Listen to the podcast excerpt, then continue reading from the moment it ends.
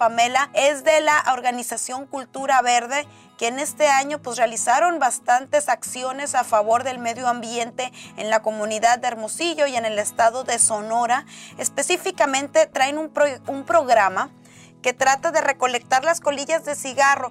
¿Por qué? Porque una colilla de cigarro no es solo basura tiene la capacidad de contaminar litros y litros y litros de agua, tiene la capacidad de contaminar la tierra y bueno, las cifras que me estaba dando son impactantes porque nada más este año, nada más este año lograron recolectar, fíjese nada más, 260 mil colillas de cigarro, donde el Jardín Juárez el Parque Jardín Juárez ocupó uno de los primeros lugares. Pamela, muy buenos días. buenos días, Priscila. Impactada. Sí, fíjate que ahí en el Jardín, como lo mencionas, en el Jardín Juárez fue una, una jornada impactante porque fueron 9.300 en menos de dos horas eh, y a raíz de eso, eh, de ahí continuó fue una, también una jornada que se hizo a nivel estatal por primera vez a nivel nacional que se lanzó de manera simultánea y ahí se recolectaron alrededor de 37 mil colillas en menos de dos horas. Es la tristeza, o sea, sí, qué bueno que se recolectaron, ¿no? Pero es triste el ver cómo en menos de dos horas pudimos recolectar tantas cantidades de colillas. ¿Y qué quiere decir? ¿Cuántas más no hay, no? O sea, es impresionante. Eh, quisiéramos abarcar un poco más, obviamente, pero bueno, Hemos logrado estas 260 mil con el apoyo de muchos grupos, además de la sociedad misma, como te comentaba, ya ahorita son un poquito más conscientes, recibimos más colillas que antes y las empresas ya nos están buscando por eso, o sea, ya las empresas llevan eh, las colillas a mi domicilio. Entonces, vamos, vamos despacito, pero bien, eh, constante y, seguimos concientizando, ¿no? Como mencionas sobre los daños que, que ocasionan, ¿no? Nada, no nomás es, es, el agua el que contamina. Hemos perdido muchísima vegetación aquí en Hermosillo a causa de las, de las colillas mal, bueno, del, del cigarro o del filtro mal apagado, ¿no? Tenemos esa costumbre de arrojar arrojar ya sea los residuos o las colillas, ¿no? ¿Y cuánto hemos perdido? Pues eh, tuvimos el Cerro Johnson, el Cerro Bachoco, o sea, toda esa vegetación que hemos perdido a causa de este insignificante, ¿no? Que lo vemos tan insignificante, pero no vemos todos los daños, ¿no? Esta labor de concientización no solo es a los ciudadanos, es también hacia las autoridades. Así es, sí, y de hecho pues terminamos el año, precisamente la semana pasada me invitaste, pues eh, incidiendo, ¿no? Ya en una regulación eh, que ojalá todavía tenemos fe que se llegue a aprobar. No hemos tenido todavía respuesta, sin embargo, pues... Están de vacaciones. Sí, obviamente. obviamente las autoridades se toman muy en serio su periodo vacacional, Pamela. Espero que en enero con los Reyes me llegue eh, pues la buena noticia de que pues la van a checar, la van a revisar y esperemos ya pronto estar hablando de que ya se va a regular cómo se debe de disponer finalmente las colillas de cigarro. Y es muy importante también porque incidir, crear una incidencia en estas campañas medioambientales es que quede un antecedente un antecedente legislado, un antecedente por escrito, así como empezó la lucha de los activistas cuando querían una ley a favor de los animales, por ejemplo, a, favor de, castigar la violencia animal, pues así se va poco a poquito. Los temas eh, medioambientales últimamente han tomado muchísimo, muchísimo auge y eso es muy bueno porque pues antes las autoridades sí lo legislado no les trae un beneficio propio ah, empresarial, económico, muchas veces no le ponen atención a los temas, las comisiones no se reúnen. Sin embargo, últimamente la conciencia ambiental y la importancia de que todos cuiden el medio ambiente está mejor que nunca y eso es fabuloso.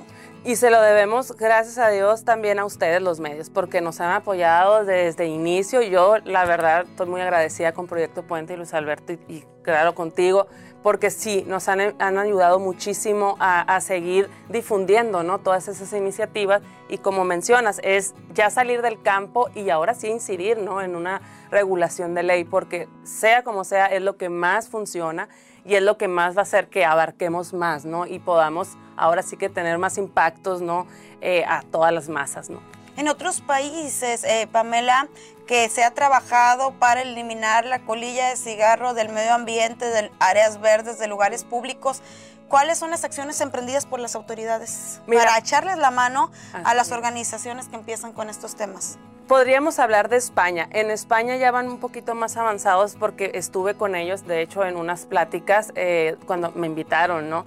Sin embargo, aunque está en la ley, la gente todavía sigue arrojando eh, las colillas, ¿no? O sea, traemos este mal hábito. Yo creo que ahí es donde debemos de apostarle eh, en eso, ¿no? O sea, sí es cierto, ya están reguladas, ya está la ley allá muy establecida en España, ya las empresas saben a dónde van a disponer la colilla, pero la gente aún así sigue arrojando las colillas, ¿no? Creo que aquí ya es trabajar con uno mismo también y creo que para finalizar este año es bueno hacer esa conciencia, como mencionas tú, ver qué tanto estamos nosotros dañando, ¿no? Y empezar desde lo propio y así podemos eh, impactar, ¿no? Y ayudar más al medio ambiente.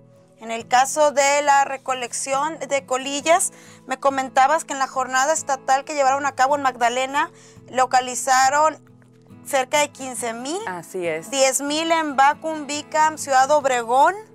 Y que, eh, bueno, el Jardín Juárez, el Jardín Juárez eh, está destacando con 9.300 colillas de cigarro y eso que es un área muy pequeña. Es un área muy pequeña eh, y sí, Magdalena, ellos han estado conmigo desde que inicié con eso hace tres años.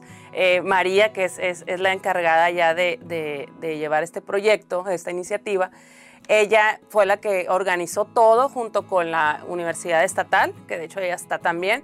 Eh, Maribel nos ayudó también, eh, la doctora Maribel, a, organizar y pues en una sola exhibición, en esa jornada que fue alrededor de octubre, pues fueron 15 mil, o sea, imagínate en, un, en, en un parque, pues entonces dices tú, y es donde más hemos encontrado, en las áreas verdes es donde más la gente arroja las colillas. O sea, vas a las áreas verdes, se te antoja el cigarrito y, está bien, pues, o sea, no, no digo que no, pero simplemente hay que, hay que, ahora sí que no tirarlas, pues, o sea, hay que optar por llevar tu botellita de plástico por mientras se ponen contenedores, ¿no? Porque eso también se establece en esta ley eh, que se deben de poner contenedores de colillas de cigarro. ¿no? Entonces esperemos eh, pronto ya los fumadores tengan más opciones que no sea el suelo.